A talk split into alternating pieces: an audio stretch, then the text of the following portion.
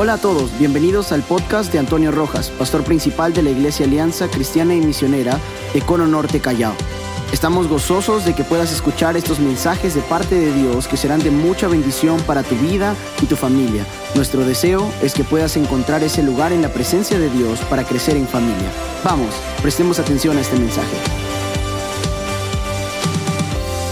¿Cuándo están listos para escuchar palabra de Dios? Durante este mes estaremos desarrollando la serie titulada Renovando la Pasión Misionera. Renovando la Pasión Misionera. Y quiero que sepa que durante este mes no es que nos vamos a olvidar de nosotros. Yo creo que la palabra siempre llega en dos direcciones. Llega para consolar nuestras vidas pero también llega como un desafío para que nosotros podamos consolar a otras vidas también. Porque no se trata solo de nosotros, finalmente somos servidores de Cristo y como servidores de Cristo tenemos que estar listos para evangelizar, para edificar, para consolar a otras personas y a otras familias. Entonces, este título, Renovando la Visión Misionera, que es la serie de, de todo este mes, nos invita a hablar sobre el primer tema que se titula Testigos de Jesucristo. ¿Estamos listos para escuchar la palabra del Señor entonces? Muy bien. Una primera cosa que tengo que decir es que Jesús es el misionero por excelencia. ¿Cuántos dicen amén a eso? Jesús es el misionero por excelencia y anhela que la iglesia que Él fundó, que Jesucristo fundó, sea misionera.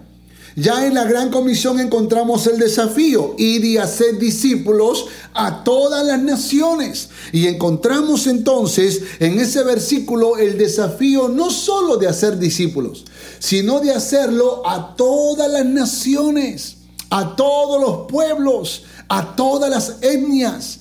De hecho, que es el desafío de la iglesia de Jesucristo, no solo trabajar a favor de su ciudad, sino de su nación y del mundo entero. Por esa razón, aún en nuestras oraciones oramos por el mundo entero, no solo oramos por nosotros, oramos por el mundo entero porque tenemos un desafío y es seguir iluminando con el amor de Jesucristo al mundo entero. Tenemos que ir y hacer discípulos. Pablo, Pablo fue inspirado por los apóstoles y entendió verdades profundas que mantuvo su pasión misionera encendida y se las enseñó a las iglesias que él fundó para que sean verdaderos testigos de Jesucristo. El apóstol Pablo, entre las iglesias que fundó, fundó la iglesia en Filipos. Y la iglesia de Filipos, sepa que está ubicada en una región que se conoce o se conocía como la región de Macedonia. Y la región de Macedonia era una región muy pobre, una, una región muy... Ah, eh, con, con escasos recursos para poder eh, mantenerse estables financieramente. La persecución también golpeaba duramente en esa época, la persecución contra los cristianos y la pobreza eran dos golpes muy certeros a la iglesia de Jesucristo. Sin embargo, aún en medio de esas adversidades, el apóstol Pablo tiene un reto para la iglesia de Filipos, tiene un reto para los filipenses, los cristianos en Filipos, que de paso es el mismo reto que Dios tiene para nosotros en esta región del Callao, donde también vivimos limitaciones económicas, donde también hay eh, eh, dificultades y batallas y adversidades que nos toca pelear. De hecho, que la pandemia nos ha tratado de impedir hacer cosas que antes hacíamos de manera natural y normal. Sin embargo, nos estamos abriendo camino en el nombre del Señor para continuar con la misión y la visión que el Señor ha puesto en nuestros corazones. La porción que mi esposa hizo lectura, quiero dividirla en dos partes. Y en la primera parte, del verso 21 al verso 26, quiero eh, ponerlo dentro de mi introducción del sermón y los siguientes versículos lo voy a desarrollar rápidamente para poder hablar de las demandas de ser un testigo de Jesucristo. Vamos con, con los primeros versículos. En los primeros versículos, en la introducción, vamos a encontrar que en los textos hay un principio, hay un pensamiento humano, hay una convicción y hay un propósito. Y quiero que, que lo, lo, lo analice de esta manera porque lo que yo encuentro es una riqueza preciosa. De hecho, que esto sería todo un sermón, pero lo voy a avanzar rápido para que podamos ir propiamente al corazón del sermón. ¿Cuál es el principio que el apóstol Pablo marca a los filipenses, que de paso es un principio en su vida? Dice, porque para mí el vivir es Cristo y el morir es ganancia. ¿Cuántos dicen amén a eso? Para mí el vivir es Cristo y el morir es ganancia. Una verdad poderosa, absoluta, un principio clavado en el alma, en el corazón del apóstol Pablo. Para mí el vivir es Cristo y el morir es ganancia. No hay duda, no hay duda. Y creo que los principios son importantes si queremos nosotros avanzar firmes en, nuestra, en nuestro andar cristiano y en la misión que el Señor nos ha encomendado. ¿Cuál es el pensamiento humano? El pensamiento humano es que frente a ese principio uno expresa pensamientos, uno expresa sentimientos. Somos seres humanos también y tenemos libertad para expresar nuestra duda, nuestro temor, nuestras, nuestras luchas, nuestras batallas. Y aquí es donde entonces Pablo deja aflorar su pensamiento, su sentimiento humano. Léalo, verso 22. Mas si el vivir en la carne resulta para mí en beneficio de la obra, no sé entonces qué escoger porque de ambas cosas estoy puesto en estrecho, teniendo deseo de partir y estar con Cristo, lo cual es muchísimo mejor. Note que por favor, note, note por favor que en estos versículos no encontramos un Pablo que ahora está confundido, no, sino que está expresando el deseo de su corazón, que está expresando el sentir que hay en su corazón, porque creo que es el mismo que hay en nosotros. Yo no sé, claro, yo sé que mejor es estar con el Señor, pero al mismo tiempo sé que es necesario estar aquí para cumplir con las tareas que, me, que, que tengo en la vida. Y de pronto se nota un pensamiento humano que es tan natural en cada uno de nosotros. Pero una de las cosas que la palabra de Dios nos revela es que sobre ese pensamiento humano se tiene que establecer una convicción. Una convicción que solo Dios a través del Espíritu Santo pone en el corazón. Y esta es la convicción del apóstol Pablo. Pero quedar en la carne es más necesario, note esto por favor, quedar en la carne es más necesario por causa de vosotros. Y confiado en esto, sé que quedaré, que aún permaneceré con todos vosotros para vuestro provecho y gozo de la fe. Eh, frente a ese pensamiento confuso, Pablo expresa una convicción y dice, pero yo sé, yo entiendo que es necesario que yo me quede por ustedes. Así que tengo la convicción que me voy a quedar todavía un tiempo más. Voy a estar con ustedes porque ustedes tendrán que todavía seguir aprendiendo para provecho y gozo de la fe, dice la palabra. Y qué tremendo cuando Dios nos pone esa convicción en el alma de que todavía no es nuestro tiempo de partir, sino que hay mucho trabajo por hacer. Note por favor la convicción de Pablo. Pablo no dice, todavía me falta construir mi casa, todavía no me compro el auto del año, todavía no tengo la empresa que soñé, todavía no tengo la, la gran cuenta en el banco. No, no, no, no está diciendo eso. Pablo dice, yo sé que es necesario que me quede por causa de vosotros. Parece que el apóstol Pablo había entendido que la razón por la cual Dios nos da vida es porque hay un propósito. Y lo revela en el verso 26. Dice, para que abunde vuestra gloria de mí en Cristo Jesús por mi presencia otra vez entre vosotros. Otra versión, hablando de este mismo versículo, va a decir, así cuando yo vuelva, su satisfacción en Cristo Jesús abundará por causa mía. O otra versión dice, así que cuando yo esté otra vez con ustedes, tendrán más motivos para alabar a Jesucristo. En otras palabras, Pablo sabe que el propósito por el cual él sigue viviendo es para poder compartir la palabra, para ministrar a la gente, para llevar el mensaje de Jesucristo, para anunciar a Cristo y a este crucificado y resucitado en el poder del Espíritu Santo para alabanza de su nombre y para salvación de aquellos que aún no le conocen. Aleluya. Mis hermanos, si tú y yo somos capaces de poder entender este principio, aceptar este pensamiento humano, eh, tener esta convicción y vivir bajo este propósito, puedo asegurarte que tú vas a ver la gloria de Dios en tu vida y vas a tener vida, salud, fortaleza, porque hay un propósito y ese propósito no lo decides tú. Ese propósito lo decide Dios. Por esa razón Dios también decide el final de nuestras vidas. Pero mientras vivimos, no te esfuerces por tener la gran empresa, el gran auto o la gran casa. No te esfuerces por tratar de hacer profesionales a tus hijos. Eso es parte del proceso en el cual Dios te va a guiar y te va a ayudar. Pero la razón por la cual tú y yo vivimos, la razón por la cual tú y yo existimos, es para ser testigos de Jesucristo. Es para anunciar al mundo que Jesucristo es el Salvador y que solo a través de Él hay vida y vida en abundancia. Testigo de Jesucristo. ¿Tiene demandas? Claro que tiene demandas. Y rápidamente le voy a hablar de cuatro demandas que encontramos en los versículos siguientes.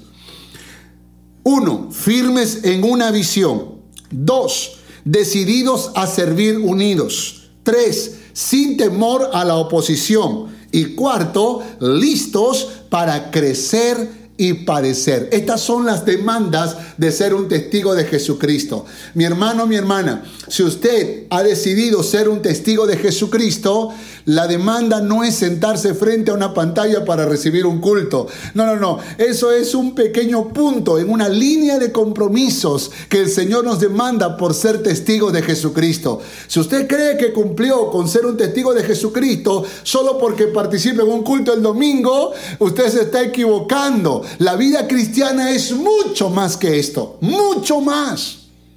Por esa razón es importante que nosotros como cristianos podamos entender lo que la palabra nos revela. Y estas son demandas importantes que nosotros tenemos que asumirlas en el nombre del Señor. Vamos con el primer punto.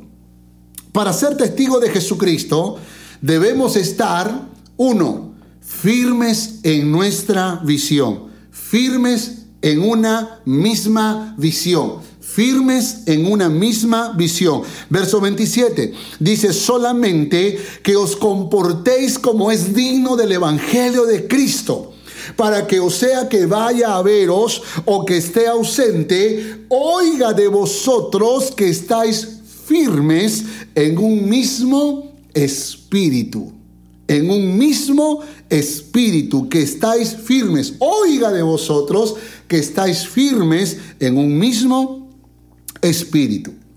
Entonces encontramos que la palabra del Señor nos pone un desafío. Déjeme explicar este, esta primera parte del verso 27. Este verbo comportarse viene de la palabra griega politeomai, y politeumai significa conducta como ciudadano. Nota esto, por favor. No solamente es conducta, sino conducta como ciudadano, o sea, carácter que los demás miran. Cuando la Biblia dice compórtate, no está diciendo pórtate bien para ti solamente, sino está diciendo que seas capaz de delante de los demás portarte de manera correcta, compórtate conducta como ciudadano, carácter que los demás miran. Entonces dice que os comportéis frente a, los ojos de los demás, no solo para ti, frente a los ojos de los demás, como digno, digno, digno del Evangelio. La palabra digno viene del griego axios, que significa merecedor, apropiado, como atrayendo alabanza. En otras palabras, digno significa merecedor de honra, merecedor de honra. En otras palabras, lo que Pablo está diciendo es que nuestra conducta como ciudadanos impacte en nuestra ciudad, de tal manera que el Evangelio de Jesucristo sea exaltado. ¿Cuántos dicen amén a esto? Nota que esto es poderoso, ¿eh? Porque no se trata solo de salir por las calles y decirle a la gente pecador, ven a Cristo Jesús. Te vas a ir al infierno si tú no recibes a Cristo en tu corazón. O, estar tratando de, de predicar condenación eterna a la humanidad. Claro que hay que hacerlo. Pero lo que el apóstol Pablo está diciendo que si queremos ser testigos de Jesucristo, tenemos que ganar a la gente con nuestra conducta. Porque aún nuestra conducta también evangeliza. ¿Cuánto dicen amén a eso? La conducta del cristiano también puede evangelizar. Porque si tú, por ejemplo, vas a un restaurante, claro, ahora no lo puedes hacer, pero cuando ibas a un restaurante y orabas de verdad, no la oración del hambriento, ¿eh? que ora 10 segundos con los ojos abiertos porque le da vergüenza orar en público sino esa oración de verdad, donde tomabas de la mano a tu familia y levantabas una oración de gratitud a Dios por ese tiempo que podías compartir con ellos. Dígame si eso no evangelizaba a la gente. O cuando tú cargabas tu Biblia yendo al culto y cantando y alabando al Señor por la calle hasta la iglesia, dígame si eso no evangeliza también.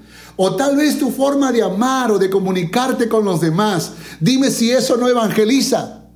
Por esa razón es importante que nosotros entendamos que el apóstol Pablo está diciendo, compórtate como es digno del Evangelio de Cristo.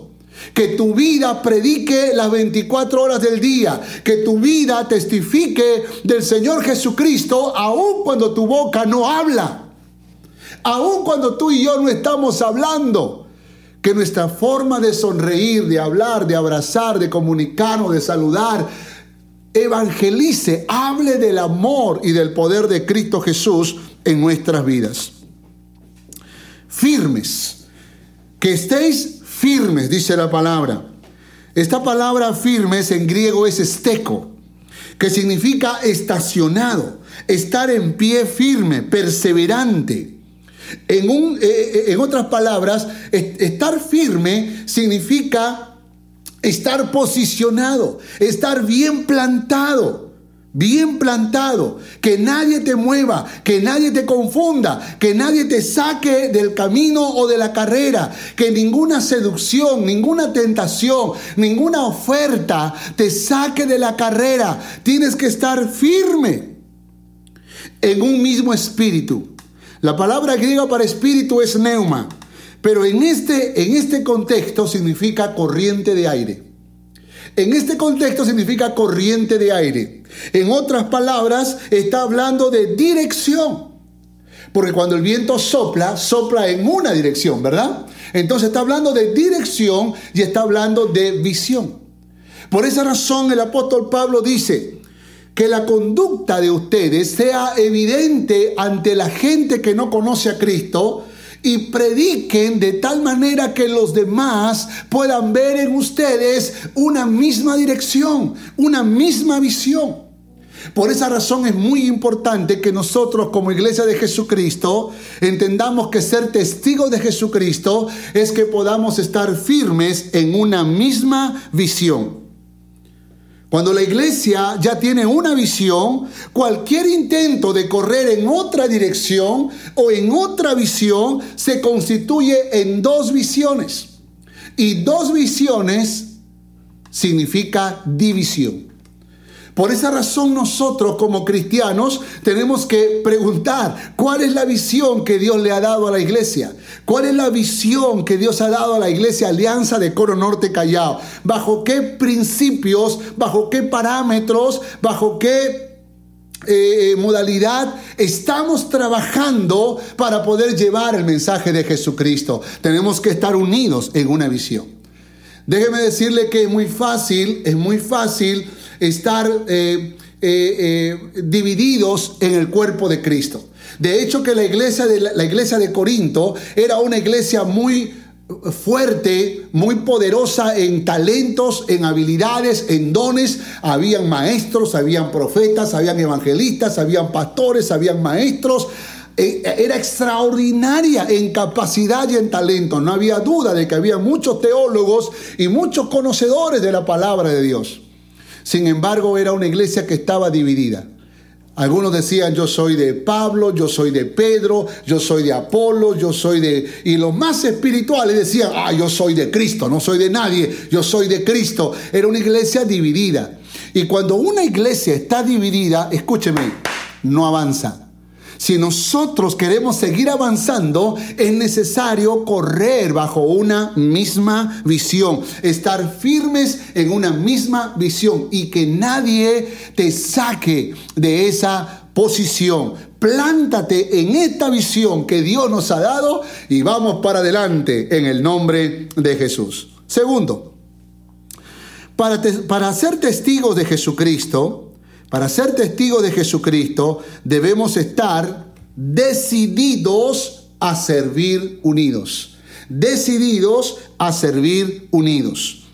Verso 27, la segunda parte dice, combatiendo unánimes por la fe del Evangelio. Combatiendo unánimes por la fe del Evangelio. Combatiendo unánimes es una palabra, la palabra griega es, es, la unión de estas dos palabras, combatiendo unánimes. La palabra es sunas, sunas leo. Eh, son dos palabras compuestas. Está sun y asleo. Sunas leo. ¿Quién era un sunas leo? Era un atleta que lucha en compañía de. Un atleta que lucha en compañía de. Es decir, es decir, la idea de combatir unánimes es buscar luchar juntamente con otros. Esa es la idea de Sunasleo. Combatir unánimes. El atleta necesitaba de otros para ganar la carrera. Entonces, atleo significa atleta que lucha. Y sun significa juntarse. En otras palabras, cuando, la, cuando aparece en el idioma original Sunasleo, está diciendo, no puedes servir solo. No puedes andar por la vida diciendo, yo sirvo solo a mi Señor y nadie me va a decir lo que yo tengo que hacer. No, porque eso no es bíblico. El servicio solitario, mis hermanos, es antibíblico. La Biblia nos enseña a servir en equipo. La Biblia nos enseña a servir unidos.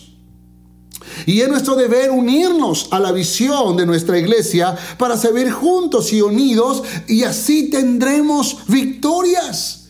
Mis hermanos, ¿por qué razón Discovery Lab puede hacer un trabajo increíble? Dígamelo, ¿por qué?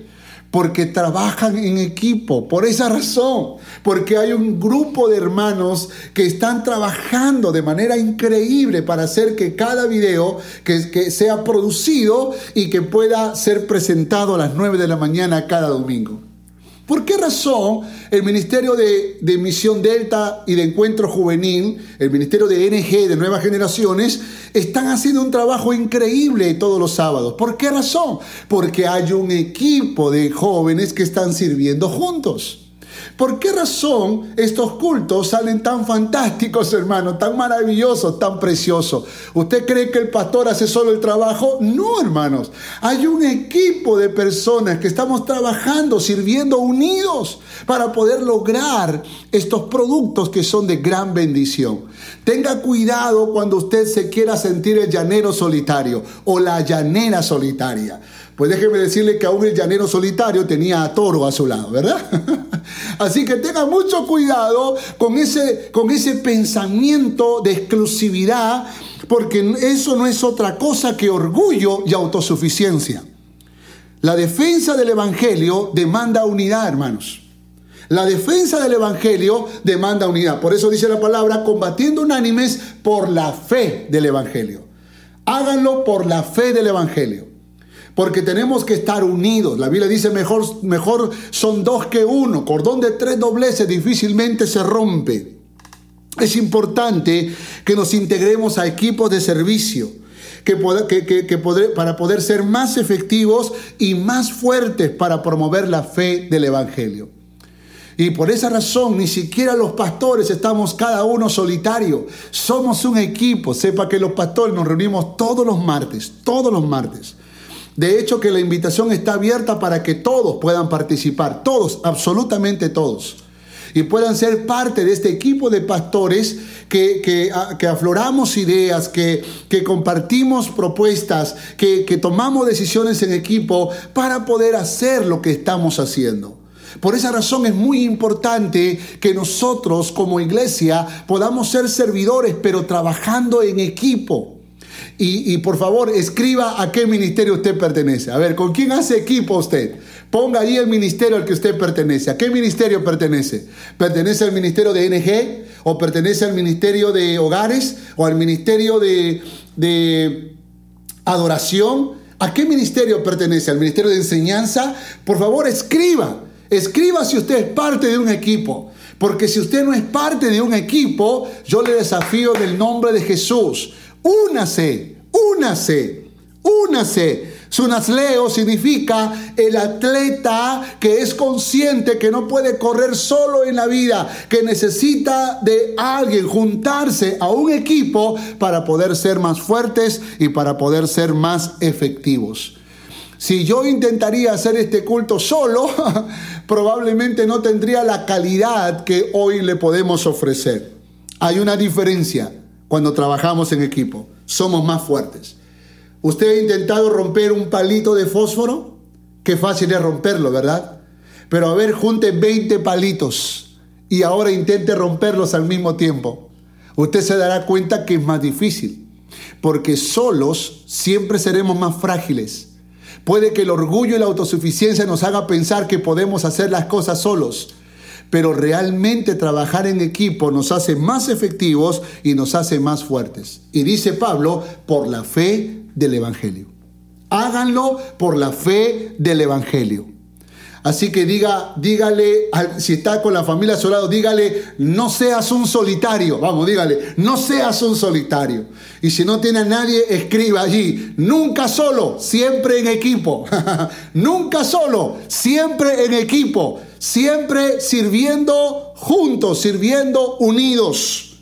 Aleluya. Tercero, para ser testigo de Jesucristo, debemos estar sin temor a la oposición sin temor a la oposición.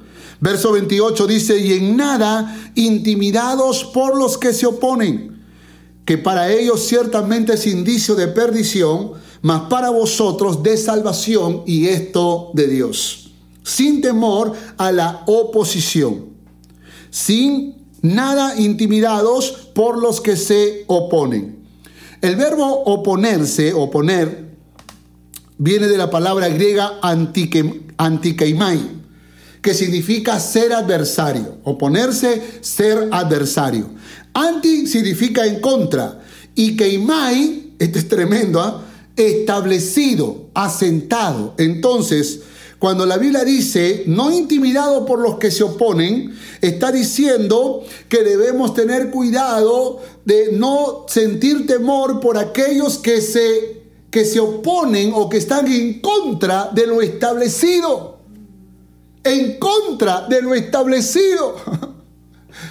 Esto es tremendo, ¿no? Pero dígame, ¿eso, eso pasa en, la, en la familia? Dígame usted, ¿pasa en la familia o no? ¿Encontramos oposición en la propia familia, sí o no? No debemos intimidarnos, no debemos acobardarnos, debemos seguir confiando que Dios nos dará la salida sin temor. Pero muchas veces nuestros hijos o la esposa o el esposo, porque siempre hay uno en la familia o dos que se quieren poner en contra de lo establecido. Y puede que el papá o la mamá establezca, ok, hoy los hijos lavan los platos, mañana papá y mamá lavan los platos y se establece, pero hay una hay una seducción a oponerse, a, estar en contra de lo establecido. Y, esto, este ejemplo sencillo que podemos ponerlo en casa, ¿no? Cuando decimos, ok, hora de levantarse, hora de hacer devocional, hora de, estudiar, hora de, de, algo que tal vez no es tan atractivo. Yo no sé cuántos han intentado que toda su familia se sienta a escuchar el culto y han encontrado oposición, ¿no? Es decir, alguien que se pone en contra de lo que se ha establecido. Y eso no solo pasa en la familia, mis hermanos. Eso pasa también en la iglesia del Señor.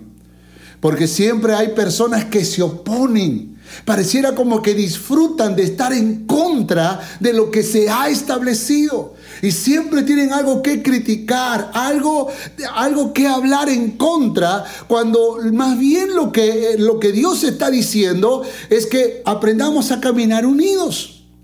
Pero siendo que tenemos el desafío de seguir adelante, el apóstol Pablo dice algo poderoso, no intimidados por los que se oponen.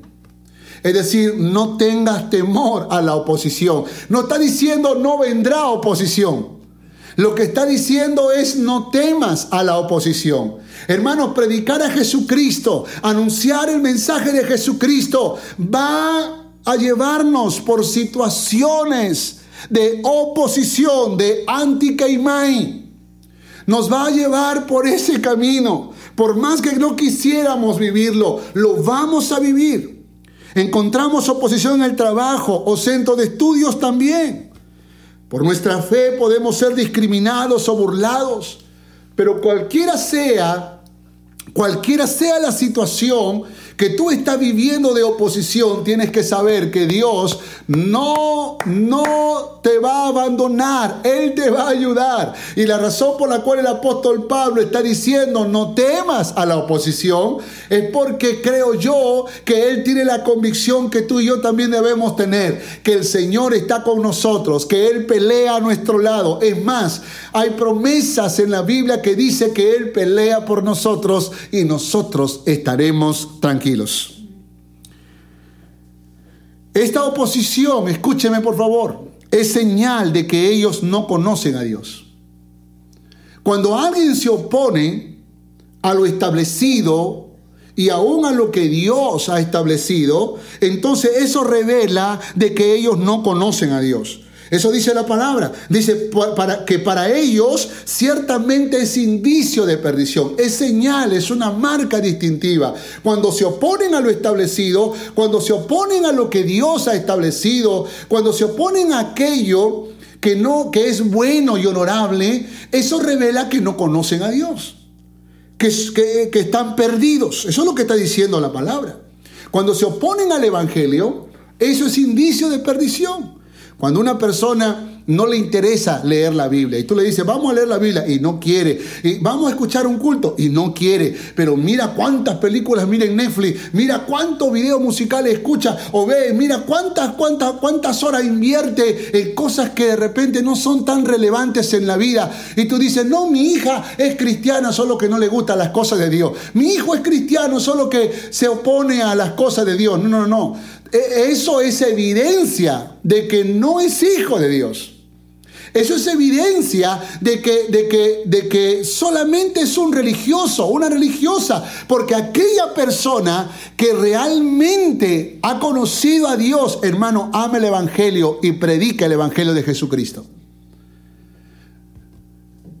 Un día le pregunto a una hermana, ¿por qué no viene su hijo a la iglesia? Vamos a animarlo. Mi, hijo es cristiano, solo que no le gusta venir a la iglesia. Yo digo, si es cristiano, debería gustarle ir al culto. Sin embargo, es importante que nosotros seamos capaces de poder discernir, de poder entender si realmente conoce o no conoce a Dios. Ahora, la intención no es juzgar, la intención es predicarle a Jesucristo.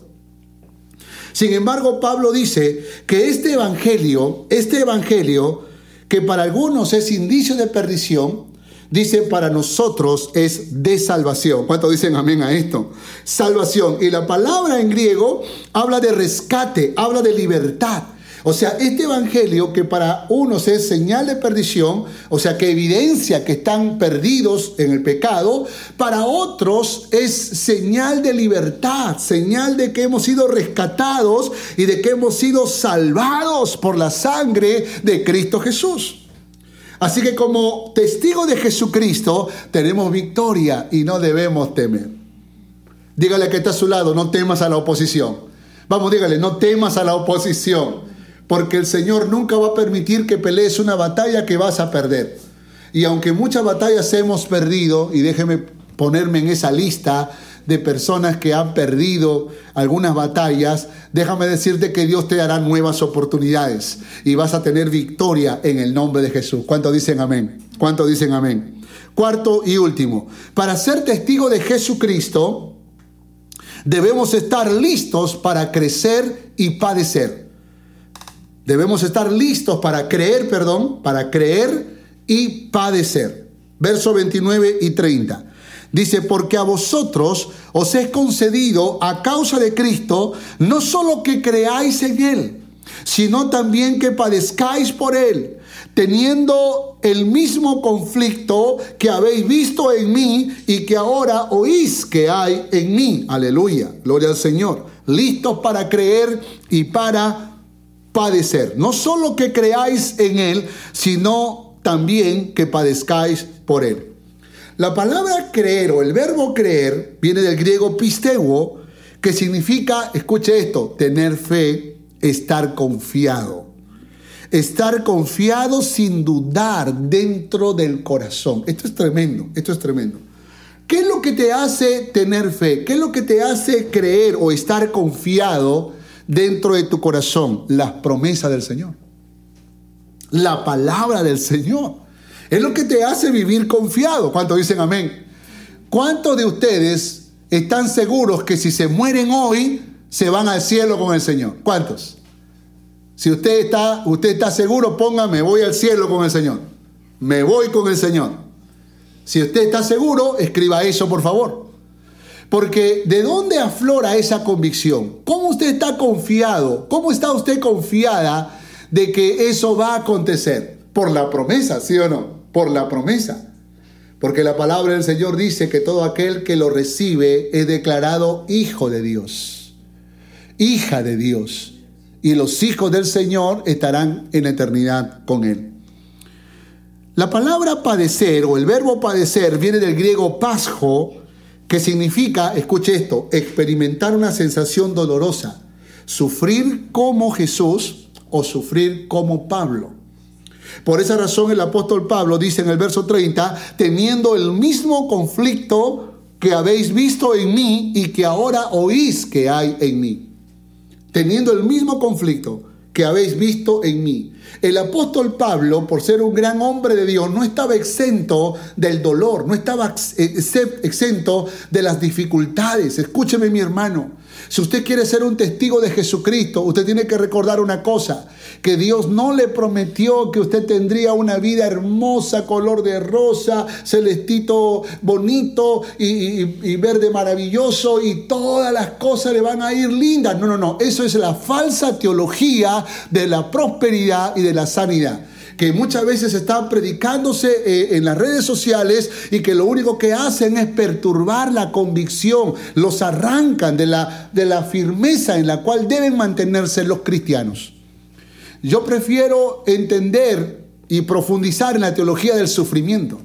Y la teología del sufrimiento no es otra cosa que aún siendo testigo de Jesucristo, vamos a vivir adversidades, vamos a vivir enfermedades, vamos a, a vivir crisis financiera, vamos a padecer. Pero la convicción es que nunca seremos probados más de lo que podamos soportar. Como testigo de Jesucristo, vamos a anunciar al mundo que aún podemos padecer con gozo y con paz en el corazón, porque el Señor está con nosotros. Fíjese el apóstol Pablo en esta misma carta a los filipenses, en el capítulo 4, en el verso 12 y 13, él dice algo poderoso. Dice, sé vivir humildemente y sé tener abundancia. En todo y por todo estoy enseñado así para estar saciado como para tener necesidad o para tener hambre, así para tener abundancia como para padecer necesidad. Todo lo puedo en Cristo que me fortalece. Pregunta, ¿el apóstol Pablo sufrió hambre? Dígame usted, ¿sufrió hambre? Pregunta, ¿el apóstol Pablo sufrió enfermedades? ¿La sufrió o no? Dígamelo, usted es un hombre de la Biblia, usted es una mujer de la Biblia. Dígame, ¿sufrió enfermedades sí o no? El apóstol Pablo, ¿sufrió persecuciones sí o no? ¿Sufrió apedreamiento sí o no? ¿Sufrió amenaza de muerte sí o no? ¿Le mataron a sus amigos, sí o no? El apóstol Pablo está hablando de un padecimiento tan fuerte, tan profundo, que creo que muchos de nosotros no hemos padecido. Por lo contrario, cuando, cuando nos falta un poco de dinero nos desesperamos y, tratamos de buscar la manera de resolverlo. Y no digo que no hay que trabajar, lo que digo es que no te desesperes. Muchas decisiones las hemos tomado en desesperación, en angustia, en, eh, sin consultar a Dios. ¿Puedes imaginar al apóstol Pablo que en tiempo de hambre o en tiempo de necesidad él diga, bueno, lo siento mucho, paro el ministerio, me dedico a hacer carpas y me olvido de todo porque tengo hambre? ¿Podría pensar el apóstol Pablo hacer eso? De hecho que entendemos que el apóstol Pablo es un hombre que ha pasado por diferentes padecimientos. ¿Puede imaginar al apóstol Pablo que le mataron muchos de sus miembros del equipo, sentirse molesto con Dios porque Dios no protegió a sus amigos? ¿O puede sentirse Pablo eh, puede imaginar a Pablo enojado porque tiene una enfermedad, un aguijón de la carne que lo azota todo el tiempo, que le pidió a Dios y Dios no le responde que Dios no le, no le satisface, no lo sana, sino más bien le dijo, bástate mi gracia, porque mi poder se perfecciona en tu debilidad. Por esa razón es importante que nosotros cambiemos y, y, establezcamos nuestra teología. Tenemos que ser capaces de ser fieles testigos de Jesucristo cuando venga enfermedad, cuando venga crisis financiera, cuando venga padecimiento, cualquiera que fuese esta.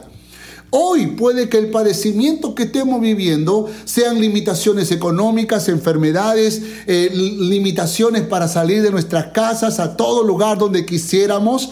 Y si a eso le vamos a llamar padecimiento, entonces por favor manténgase firme en el nombre de Jesús. Siga siendo testigo de Jesucristo. Siga anunciando el mensaje de Jesucristo. Siga hablando del amor de Jesús y de que Dios nunca va a permitir una prueba que no podamos resistir. Se murió un familiar, se enfermó una persona que tú amas, perdiste el trabajo, se quebró tu negocio, están pasando necesidades, listos para creer y padecer. Qué poderoso es esta palabra porque no podemos padecer si primero no creemos. De hecho que si padecemos sin creer, vamos a renegar y vamos a desesperarnos y vamos a angustiarnos. Pero si primero creemos en la palabra, creemos en la promesa de Dios, creemos que el Señor está con nosotros, creemos que Él tiene cuidado de nuestras vidas, que valemos más que las palomas y los pajarillos que Dios alimenta, que, que, que Él siempre tiene cuidado de nosotros, entonces estamos listos para padecer por causa del Señor. Y no está hablando del que padece porque tomó malas decisiones. Estamos hablando del que padece por causa de Jesús. Y hay padecimientos que no podemos tener control. ¿Quién tiene control de la pandemia? Solo el Señor. Por lo tanto, es importante que nosotros podamos entender esta palabra. No solo que creáis en Él, sino también que padezcáis por Él. Por nuestro Señor nos tocará padecer enfermedad, amenaza, injusticia, desprecio, muerte de seres que amamos, hambre, pero Dios sabe hasta dónde podemos soportar. ¿Cuántos dicen amén a esto? El apóstol Pablo, en otra versión, en ese verso 30, dice, así que tendrán los mismos problemas que yo he tenido. Y ya saben muy bien lo que he sufrido y estoy sufriendo. Esa es la traducción en lenguaje actual. Y Dios habla hoy, dice, ustedes y yo estamos en la misma lucha. Ya vieron antes cómo luché y ahora tienen noticias de cómo sigo luchando. ¡Wow! ¡Qué tremendo! Mis hermanos, no soy digno de ser un modelo y un ejemplo.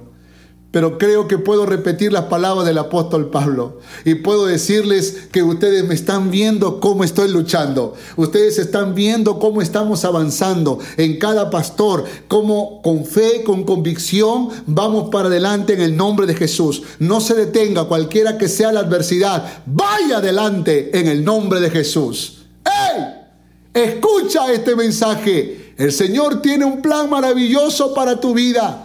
Él no te ha prometido que nunca te vas a enfermar, que nunca vas a pasar por padecimientos. Lo que Él ha prometido, que en los tiempos de adversidad su presencia estará contigo, su gloria estará contigo, su poder estará contigo, su consuelo estará contigo, la fuerza y el poder de su resurrección estará contigo. Aleluya.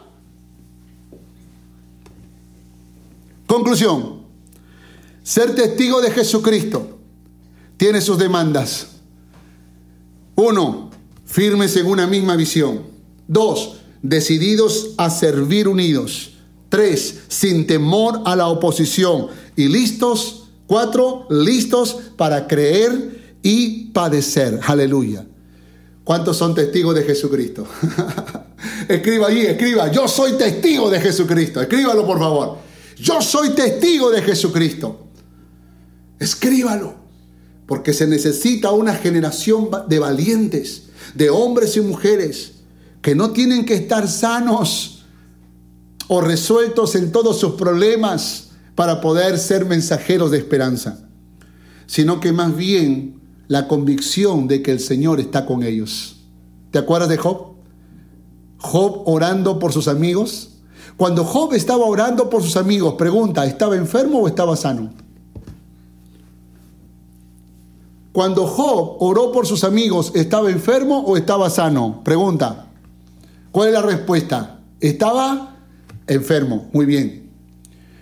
¿Qué significa esto? Este es un gran ejemplo. No importa la condición en la que tú estás, tú eres un siervo de Jesucristo. Tú eres un testigo de Jesucristo. Y no esperes que todo te vaya bien para abrir tu boca. Abre tu boca, ora por las personas, bendice a los que te rodean, eh, eh, consuela a la gente que está a tu, a tu alrededor, predica la palabra, aún en tiempos de grandes aflicciones. Sírvele al Señor, sea un testigo de Jesucristo. ¿Quieres ser un testigo de Jesucristo? Las demandas para nosotros son grandes, pero mayor fue la demanda para Jesús, que tuvo que venir a este mundo y dejarse clavar en una cruz y derramar hasta la última gota de su sangre para que tú tengas vida y vida en abundancia. Jesucristo hizo posible que puedas dar el gran salto de la vida, de tu vida, a la salvación. Porque es un gran salto que lo puedes hacer en Cristo Jesús. Solo Jesús en el corazón puede despertar una pasión misionera al mundo. No te puedo pedir que ames el mundo, que prediques al mundo entero, que, que vayamos a ser discípulos a todas las naciones. No te puedo exigir eso si primero no dejas que Jesucristo sea el Rey, el Señor de tu vida. No solo tu Salvador, sino tu Señor. Entonces obedecerás a la voz de tu Señor. ¿Quieres recibir a Cristo en tu corazón? ¿Quieres que Él sea el Rey, el Señor de tu vida? ¿Quieres que Él se entrone en tu alma, en tu vida? Si tú todavía no has recibido a Cristo Jesús, esta es tu gran oportunidad. No pierdas esta oportunidad de ser un testigo de Jesucristo. Deja que Él se entrone en tu alma, deja que Él escriba tu nombre en el libro de la vida, pero antes Él tiene que perdonar tus pecados. Y Dios no lo va a perdonar si tú primero no lo confiesas, si tú primero no lo reconoces. Si tú quieres recibir a Cristo en tu corazón, repite esta oración, repite esta oración. Dile, Señor Jesús, yo te doy gracias Muchas gracias por hablar a mi corazón. He vivido de espaldas a ti, pero hoy te recibo en mi corazón como mi Señor y como mi Salvador. Reconozco que soy pecador, vamos, dile, reconozco que soy pecadora y te pido perdón. Siéntate en el trono de mi corazón. Quiero ser tu hijo, quiero ser tu hija. Escribe mi nombre en el libro de la vida, por favor. A partir de ahora, quiero ser un testigo de Jesucristo. Aleluya. Gloria al Señor. Si tú hiciste esta oración, déjame decirte que el Señor ha escuchado tu oración, se ha sido honesta, se ha sido sincera y créeme que empieza un nuevo tiempo. La Biblia dice que los que estamos en Cristo Jesús, nuevas criaturas somos, las cosas viejas pasaron y todo es hecho de nuevo. Así que por favor, en esta misma página hay un messenger, escribe en el messenger, date a conocer, danos tu nombre, tu teléfono, que alguien se pondrá en contacto contigo para que puedas seguir creciendo en este discipulado que queremos ofrecerte. Ahora quiero dirigirme a la iglesia. Mi hermano, mi hermana, usted y yo estamos siendo verdaderos testigos de Jesucristo. ¿Estamos realmente listos a pelear la buena batalla? Y como lo hemos aprendido, firmes en una misma visión, decididos a servir unidos, sin temor a la oposición, listos para creer y padecer. Pues oremos al Señor en esta mañana y digámosle, Señor, estamos listos. Amén. Padre, en el nombre de Jesús. Te damos gracias por tu palabra y gracias por este tiempo precioso en el que tú te revelas a nosotros a través de las escrituras. Gracias por ministrar nuestros corazones. Perdónanos, Señor, porque en algún momento hemos sido divisores o tal vez no hemos estado sirviendo en unidad o hemos tenido temor a la oposición o hemos padecido y hemos criticado eh, eh, la, la situación que hemos estado viviendo pero hoy, Señor, determinamos en fe y con una convicción poderosa que somos testigos tuyos, testigos de Jesucristo, y lo seremos para conquistar con Norte Callao, el Perú y el mundo para Cristo. Gracias por tu palabra, en el nombre poderoso de Cristo Jesús. Amén y amén. Aleluya. Esperamos que este mensaje haya sido de bendición para tu vida. Gracias por escuchar este podcast. Si deseas más información, visítanos en www.familiasrestauradas.org. Que Dios te bendiga.